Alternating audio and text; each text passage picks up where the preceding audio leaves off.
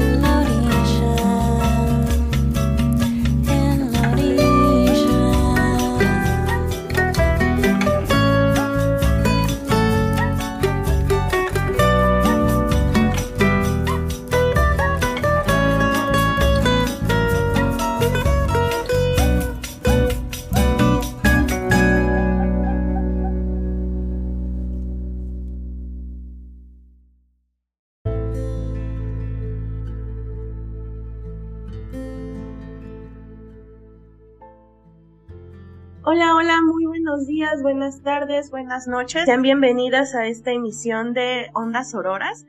Pues para empezar a, hablar en torno a la emisión del día de hoy, que además se enmarca en una fecha muy importante que es el 25 de noviembre, el día de en contra de todas las violencias hacia las mujeres, ¿no? Entonces, creo que hay un, un bastante de dónde sacar para charlar, pero pues no quisiera empezar sin antes hablar con mis compañeras y saludarlas esta mañana. Eh, Rey, ¿cómo te encuentras el día de hoy? Hola, hola, buen día. Pues sí, con una mañana lluviosa, eh, también con frío, pero pensando en lo que implica este 25 de noviembre y desde luego también actualizando las necesidades que tenemos como mujeres creo que han sido años complejos en cuanto al movimiento feminista y particularmente creo que siempre cada 25 de noviembre da pie a hacer una revisión de cómo estamos en cuanto al acceso a derechos de las mujeres. Entonces, justo eh, con frío, pero también reflexiva. Y le envío un saludo a todas las personas que nos escuchan amablemente. Como bien dices, además creo que son 25N de cara a un 2024 de, elecciones y creo que hay mucho que revisar, mucho que reflexionar, hacer una revisión que es muy importante. Eh, Ceci, ¿cómo estás el día de hoy? Hola, buenos días, Dani, buenos días, Reina, buenos días a todas y todos quienes nos pueden estar escuchando. Eh, bien, igual con, con Frito, también me parece como bien significativo este programa. Eh, creo que porque además es muy importante hacer esta reflexión respecto a cuál es el contexto, cuál era el contexto desde el cual se primero se conceptualiza y luego se tipifica el delito de feminicidio y cómo estamos en este momento. Creo que no es eh, para nada sencillo pensar cuáles son, han sido los impactos y en este momento qué es lo que estamos todavía necesitando trabajar para poder afrontar las consecuencias de esto que además, o sea, la tipificación es reciente, pero la existencia de los feminicidios pues es más bien antigua. Entonces, eso creo que como muy convocada a hablar de este tema. Y me gustaría precisamente iniciar con esto que dice Ceci, que pudiéramos hablar un poquito sobre sobre esa definición, sobre los antecedentes del término, este programa, más allá del 25N, también se enmarca en los 10 años de la, de la tipificación de este, de este término. Quisiera que nos contaras pues un poquito de la necesidad de acuñarlo. Em, pues sí, esto, bueno, primero creo que una de las cosas que me parece importante, en realidad tendríamos que enmarcarlo en una violencia que es mucho más amplia, que es la estructural, y que es la que da pie, la que da sentido y la que da la posibilidad de que existan estas, estas acciones en contra de las mujeres, en particular los feminicidios. Es decir, hay varias autoras que incluso pueden empezar a hacer ejemplos de, de este tipo de asesinatos desde pues más de dos mil años, o sea, como que ha sido una práctica recurrente hacia las mujeres en tanto pensarlas o pensarnos como como objetos de intercambio, como mercancías, es decir, no como calidad de sujetos y por eso es tan posible mirar como estos antecedentes desde hace pues muchísimos siglos. En particular, eh, lo que ocurre, me parece, en estas, pues en, en el siglo anterior y lo que va de este, es que y desde la teoría entonces empieza la necesidad de conceptualizar, incluso también para diferenciarlo de otro tipo de asesinatos hacia mujeres que no necesariamente están basados solamente en el género, como sí lo es el delito de feminicidio. Entonces, creo que esa es una cuestión muy importante. Es decir, no es que haya surgido en estos últimos 30 años, sino que ya existía, solo no se le nombraba de una manera particular y el nombrarlo de una manera particular ha servido también para analizar pues eso, las causas estructurales que lo posibilitan. Entonces, bueno, se reconoce a, a Diana Russell, eh, Jill Radford, que por ahí de los años 90 son quienes eh, acuñan un término que se le llama femicidio, que da cuenta precisamente de los asesinatos hacia las mujeres por razones misóginas. Y eso es una, un elemento muy importante porque entonces ya no solamente eh, se podría justificar, entre comillas, los asesinatos por razones de guerra o por razones de delincuencia, etcétera, sino que tiene que ver con la condición de construcción genérica de las mujeres y cómo somos miradas desde ese lugar.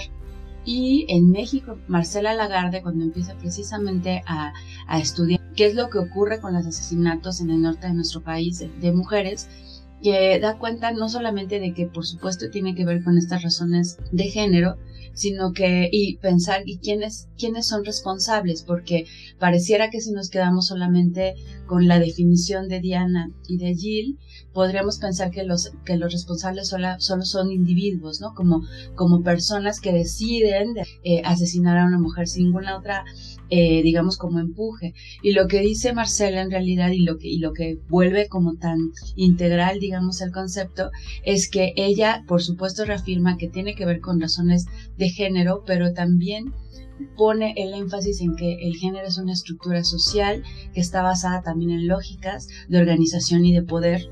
y que entonces la responsabilidad de los asesinatos hacia las mujeres pues no solamente es responsabilidad de individuos, sino que es responsabilidad del Estado, ¿no? Y cuando marca esta, este elemento de responsabilidad del Estado, pues está abriendo como toda una, eh, un campo en el cual se ha necesitado trabajar para que el Estado tome precisamente acciones de prevención, erradicación, eh, castigo, sanción, etcétera, en contra de los feminicidios. Ese fue un elemento fundamental y que por supuesto incluyen en la Ley General de Acceso a las Mujeres a una Vida Libre de Violencia y que es lo que da pie que después se pueda tipificar como delito y que ha sido bastante complejo el camino recorrido, pues porque es cuestionar las bases evidentemente sexistas hacia que, en la cual está construida nuestra cultura occidental en general, pero en particular la, la mexicana, ¿no? Y entonces, eh, digamos que eso es como, como el elemento que está ahí puesto en términos de conceptualización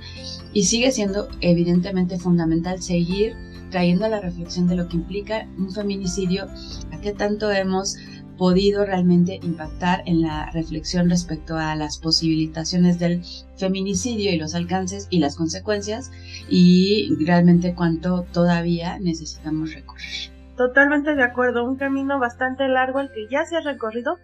pero que aún no está acabado, ¿no? Y creo que algo igual muy importante de lo que mencionas es que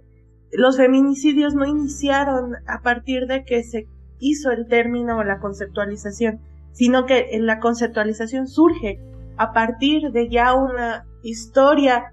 eh, de violencias de tipo estructural que pues van centrando esas necesidades, ¿no? Pero no es algo que inventaron las feministas, sino que es algo que ya estaba ahí, pero que necesitaba nombrarse. En este sentido, amiga Rey, me gustaría que pues nos platicaras un poquito de, de esa historia ya a 10 años de esta tipificación del delito de feminicidio, cómo van las carpetas de investigación contra las sentencias, tu opinión respecto a, lo, a cómo se ha llevado esto, pero en el estado de Hidalgo. Gracias, Ceci, por ese recuento de lo que ha implicado el reconocimiento de una violencia que durante mucho tiempo fue algo cotidiano no justiciable. Y creo que a 10 años, ya algunos meses de la tipificación, es importante reconocer que eh, uno de los grandes pendientes sigue siendo el tema de acceso a la justicia. Estamos hablando de que esta, esta violencia extrema en contra de nosotras se ha ido reconociendo incluso no solo como en una área geográfica específica, como fue en el caso de México, Ciudad Juárez, hubo toda una narrativa para eh, intentar eh, dar este mensaje de que era en una zona muy específica donde ocurrían estas muertes violentas de mujeres, cuando más bien era algo sistémico, como bien señalas en CECI, estructural, y que requería también una serie de herramientas para poder brindar acceso a la justicia a las mujeres. Sin embargo, en los últimos datos que nos comparte la Procuraduría General de Justicia del Estado de Hidalgo, en cifras que van del 1 de abril del 2013 al 31 de julio del 2023, había 206 carpetas de investigación, de las cuales eh, pues solo se habían obtenido 133 sentencias. Si observamos las cifras también eh, nos damos cuenta que hay una brecha entre las carpetas de investigación que son iniciadas y las que terminan en algún tipo de sentencia condenatoria. En este caso son 133, un poco más del 50%. Y bueno, también eh, comentar que es la Fiscalía de Delitos de Género y de Personas quienes son encargadas la investigación del delito. Cabe decir que esta fiscalía también nace a partir de estas sentencias de la Suprema Corte de Justicia que obliga también a los estados a contar con una serie de instancias que permitan hacer esta investigación. Eh, en cuanto al tema del acceso a la justicia, pues ha sido uno de los grandes pendientes para las mujeres, porque la sentencia en una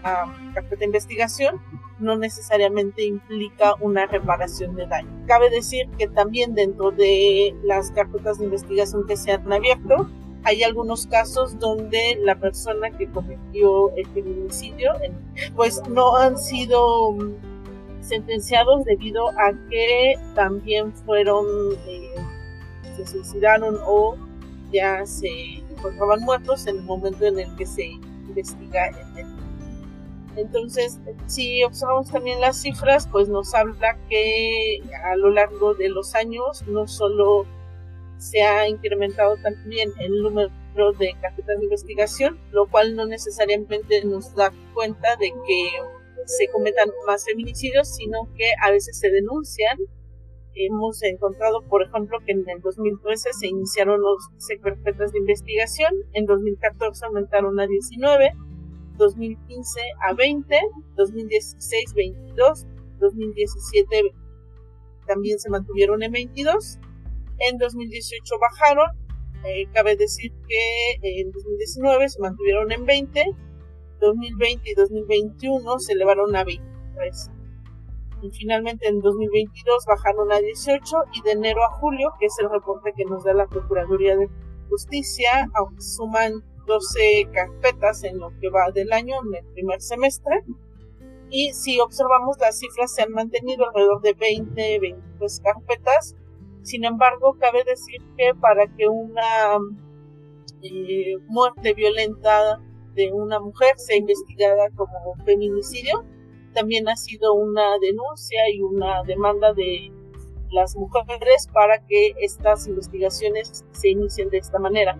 Si observamos el 2013, que es cuando se inician estas 11 carpetas, algunas de estas carpetas pues fueron iniciadas no como feminicidios, sino inicialmente eh, había intenciones de que pudieran ser investigaciones quizás por otro tipo de delitos penales. Gustaría también traer a la conversación justo lo que aconteció eh, recientemente con eh, la Ciudad de México en cuanto a la investigación de los delitos de feminicidio, un caso particularmente en el que fue necesario hacer una presión también por parte de la sociedad civil para que el delito fuese investigado como tal, como un delito de feminicidio, no como una, un homicidio este, simple. Y creo que esto ha sido un poco la tendencia en estos años. Eh, sí se cuentan ya con el reconocimiento del tipo penal, pero aún en el acceso a la justicia sigue siendo uno de los grandes pendientes. Hablando únicamente de la investigación del delito, falta todavía una agenda pendiente en cuanto a la reparación del daño. Muchísimas gracias, amiga Rey. Súper amplio todo lo que nos cuentas y precisamente creo que uno de los los grandes temas que siguen indignando el día de hoy, que siguen inspirando marchas, manifestaciones, es precisamente esta falta de acceso a la justicia, ¿no? Y también hace falta mucho hablar sobre todas esas víctimas que van más allá de la de la víctima directa, ¿no? Pero que más allá de estas víctimas directas siempre hay un montón de víctimas invisibles, ¿no? Que no se nombran y que si muy difícilmente llega a haber justicia para las víctimas directas, hablar de las víctimas indirectas es un tema muy, muy complejo que además entreteje un montón de cuestiones y de las que me gustaría que, que Ceci nos hablara un poquito más, ¿no? Es decir, todas estas víctimas indirectas hablando de las infancias, las hijas, los hijos, les hijas de, estas mujeres, de no solamente a veces les, les hijas, ¿no? Sino también hablar de eh, el entorno familiar entero de esa mujer y que pues rara vez pues pueden alcanzar justicia, ¿no? Entonces, reparación del daño sobre todo. Sí, pues ya lo empezabas a nombrar y con este también panorama ampliado que nos hace Rey, una de las cosas que, que me parece que son fundamentales es mirar que, que el, el, impacto que tiene esta violencia no solamente es directamente para las personas que son asesinadas, sino que el impacto es a nivel no solamente familiar, sino también comunitario. Y entonces, cuando podemos empezar a mirar quiénes son tradicionalmente o quiénes han sido, eh, sobre todo las víctimas de estos directas, digamos, de los feminicidios, necesitamos mirar su contexto y generalmente son contextos eh, sumamente marginales, empobrecidos, ¿no? Etcétera. Entonces, quienes son víctimas indirectas de esto, que es un poco lo que estás mencionando, Dani, pues también pertenecen a esos contextos, lo cual hace también más complejo el enfrentamiento y el camino hacia la reparación del daño y hacia la sanación de alguna manera, ¿no? Pero creo que eso es fundamental eh, nombrarlo. Y entonces sí, como bien lo mencionas, Dani, pues mm, yo creo que de las principales víctimas pues son las niñas, los niños y los adolescentes que quedan huérfanos por el asesinato de su, de su madre y muchas veces, y aquí creo que esa es la también compleja, es porque además quien fue responsable de este asesinato pues fue su padre, ¿no? Entonces, en ese sentido la orfandad pues va desde los dos lados, que no solamente tiene que ver con el con, con, el hecho en sí de quedarse sin, sin su progenitora, digamos, sino que además muchos de ellos son víctimas presenciales o más bien testigos presenciales de lo ocurrido y además eh, son eh, testigos de mirar cómo su otro progenitor pues es el responsable, es decir, el impacto no solamente tiene que ver con, con la ausencia de la madre, sino además el impacto a nivel psicológico de ubicar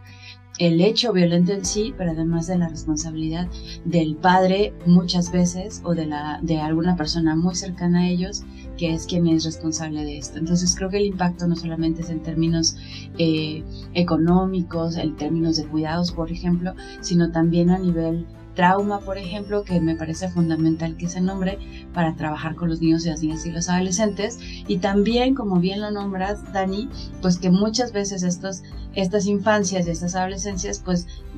generalmente quedan a cuidado de los familiares, em, los abuelos, ¿no? Como los tíos, etcétera, y que muchas veces las condiciones de vida también de los abuelos, las abuelas, de estos eh, niños, niñas y adolescentes, pues también muchas veces es desde la, desde la carencia o también desde, pues desde el, incluso desde la enfermedad, y ellos son los que em, entran a este cuidado y esta atención de los niños, niñas y adolescentes. Y es reciente, me parece, y aquí yo creo que sí, Rey puede darnos como un panorama mucho más claro y en, el sentido de qué tan, qué tan reciente es el hecho de que el, que el Estado en general eh, ha hecho ya como algún tipo de programas y políticas públicas de acompañamiento a estas infancias. Entonces existen, eh, entiendo, un programa de justamente acompañamiento y atención con estas niñezas y con estas adolescencias, ¿no? Y que tiene que ver precisamente con programas que están orientados a, a infancias y adolescencias en situaciones vulnerables y el caso de los niños y niñas que han sido huérfanos por feminicidio, pues es parte de estas poblaciones a las que están dirigidos estos programas, ¿no? Y que la idea es precisamente que haya un una atención integral que no solamente tiene que ver con la salud física, sino sobre todo garantizarles el bienestar económico, el bienestar por supuesto psicológico, la atención tutelar, etcétera, por parte del Estado por parte de que tengan además condiciones de vida em, pues dignas al menos, ¿no? Y porque además es, es responsabilidad del Estado precisamente hacerlo, ¿no? Entonces creo que en ese sentido es consecuencia del tipo de, de conceptualización que tenemos en el, del feminicidio y por eso el Estado tiene que hacerse cargo de estos programas, lo que sí es si realmente están llevándose a cabo estas acciones de manera como pues efectiva o solamente siguen siendo propuestas eh, que se ven muy bien en los documentos y que además eh, pues lucen digamos en la entrega de algunos resultados pero que en realidad no necesariamente es así. También porque hay la cantidad de infancias y adolescencias que tenemos que están viviendo en esta situación, pues es muy amplia, así como decíamos, o que podríamos dar cuenta de que los feminicidios de los últimos 20 años para acá pasan los 50 mil, por ejemplo, entonces podemos entender que la cantidad de niñas, niños y adolescentes que han quedado huérfanos en esas, en esas circunstancias, pues por supuesto que que rebasan los, los 5 mil eh, las 5.000 personas, ¿no? Y que además, por ejemplo, hay un, hay un reportaje, ¿no? Que, que hacen Todas Podemos precisamente, que nos habla que incluso podríamos calcular que el promedio mensual de niñas y niños adolescentes que se quedan en situación de orfandad por feminicidio son 177 mensuales. O sea, estamos hablando que cada vez es, se amplía más y que en realidad pues no necesariamente el alcance y efectividad de estos programas pues podrían estar dando cuenta de ello. Además que tiene que ver también con esto que decía Rey, eh, el acceso a la justicia, sabemos en este país es muy lento, pero además en casos de feminicidio se vuelve todavía más complicado y, y las niñas, niños y adolescentes también están en ese proceso de exigencia de justicia, tanto para, para pues sus madres como para ellas y ellos. La verdad es que el tema de feminicidio es muchísimo más amplio de lo que pareciera a simple vista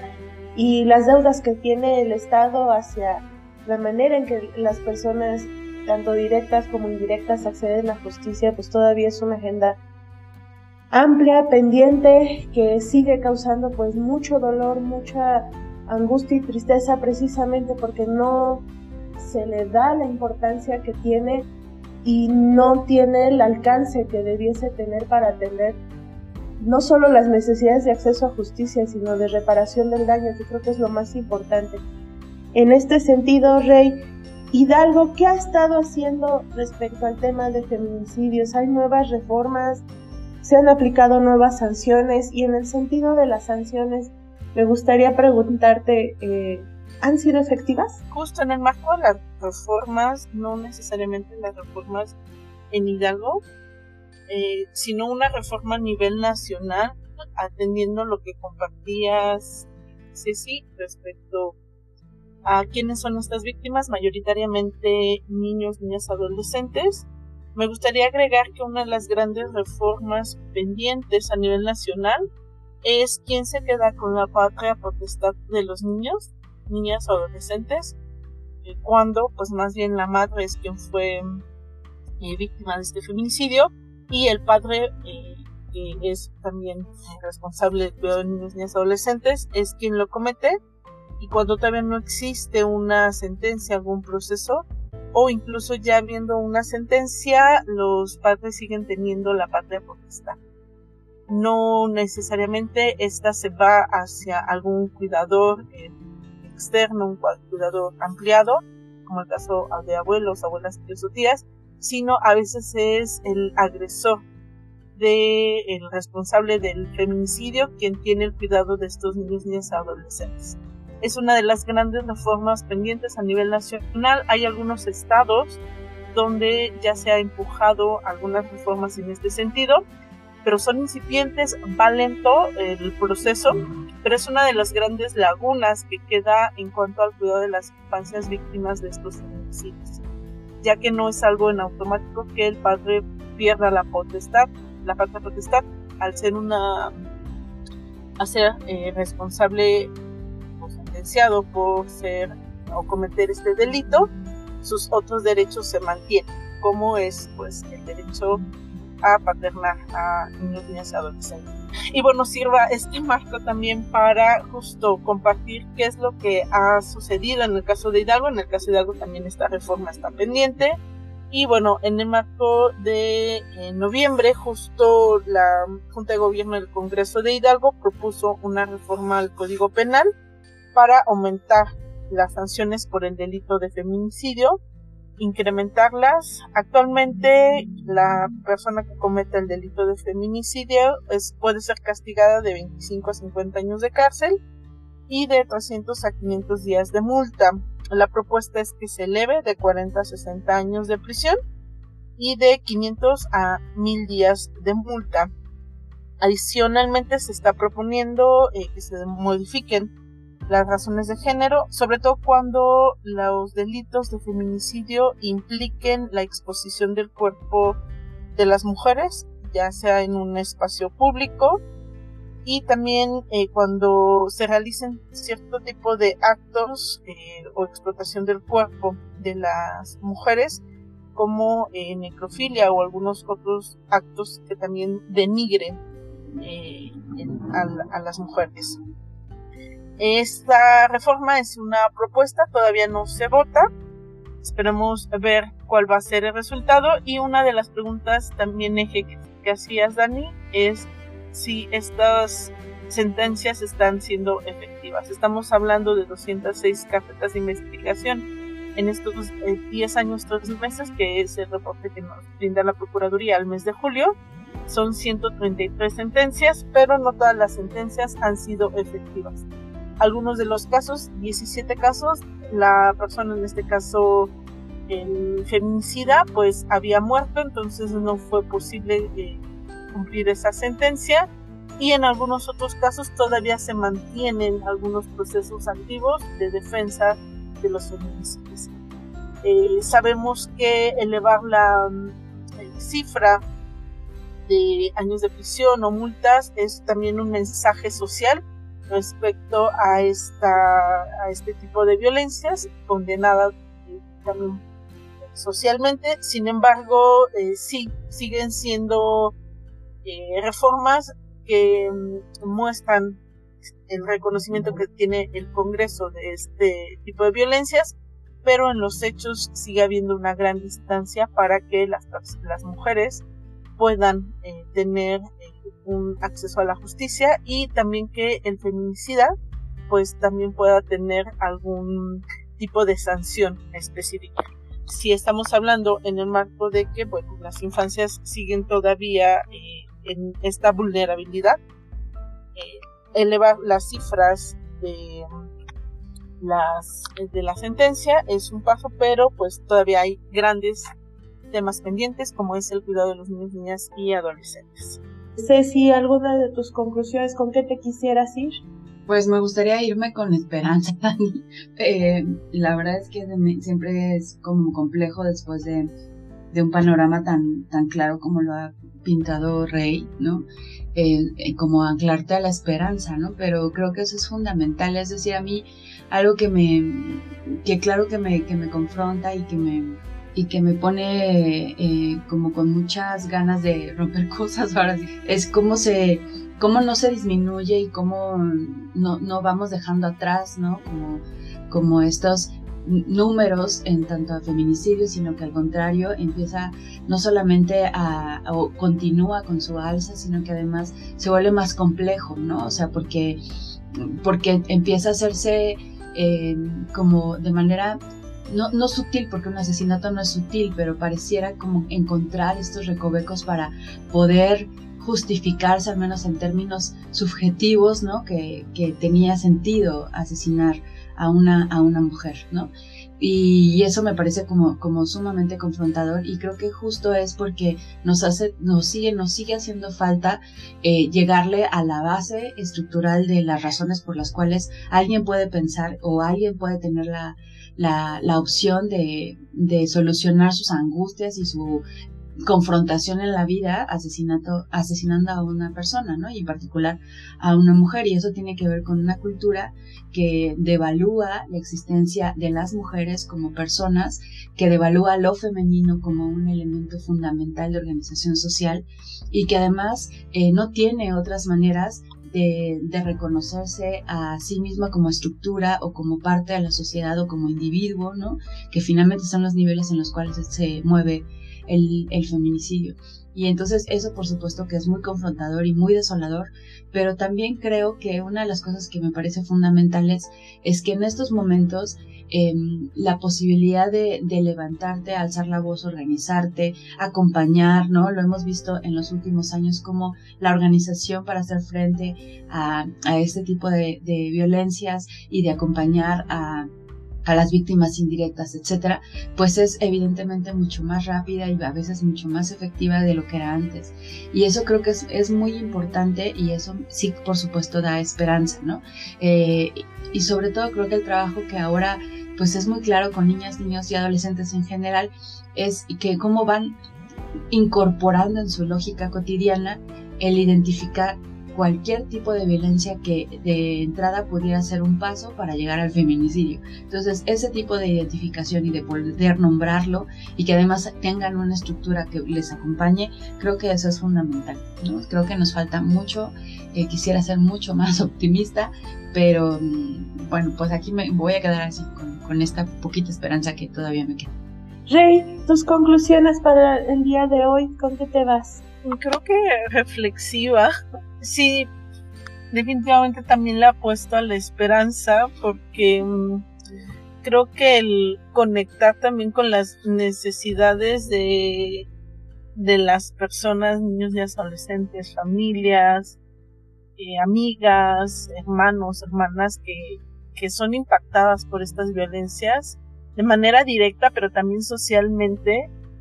el pensar eh, colectivamente en estas necesidades, creo que nos eh, lleva también a reconocer que mm, estos pasos históricos que se han dado para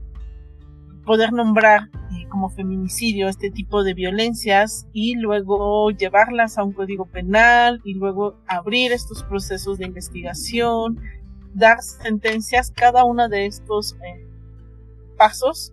han sido necesarios y tienen mucho trabajo colectivo detrás. Sigue una agenda pendiente, ¿no? Pensando particularmente que el día de hoy hemos nombrado a las infancias y también las necesidades, tanto de cuidado, de protección, de planes de restitución de derechos, de planes de atención de impactos psicosociales,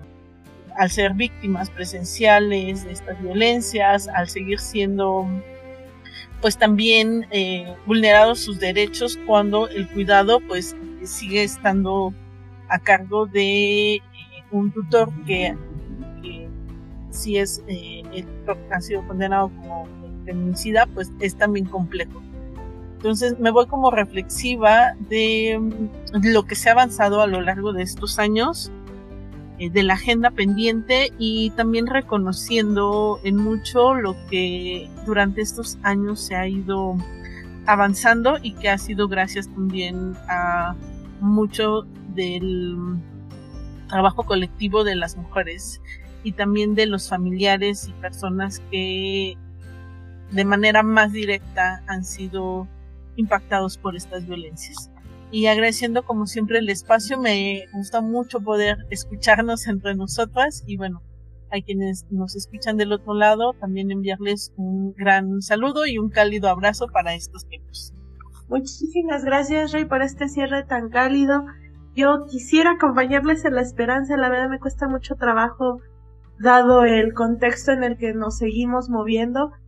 pero pues creo que si no nos anclamos a la esperanza y a la necesidad del trabajo colectivo y de seguir adelante, pues muy difícil vamos a poder alcanzar que este mundo como lo conocemos el día de hoy pues cambie. Agradezco muchísimo eh, haberlas escuchado, siempre les aprendo un montón, siempre me voy con muchas reflexiones y pues muchas gracias a quienes nos están escuchando en esta, en esta emisión y nos vemos muy pronto. Hasta luego. Música